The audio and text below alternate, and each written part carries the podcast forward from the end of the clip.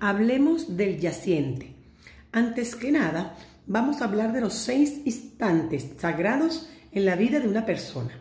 Seis momentos muy importantes para el resto de su vida, por los que necesariamente tenemos que pasar de manera natural.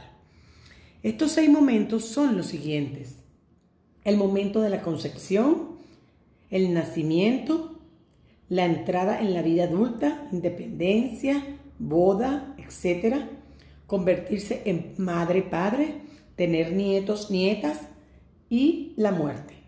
Las experiencias que vivimos en cada uno de estos momentos, lo que sentimos, las emociones que nos causan, son la clave para nuestro futuro. Cuando uno de estos momentos se suprime con un fallecimiento traumático, dramático o inesperado, aparece en generaciones posteriores lo que comúnmente llamamos yaciente.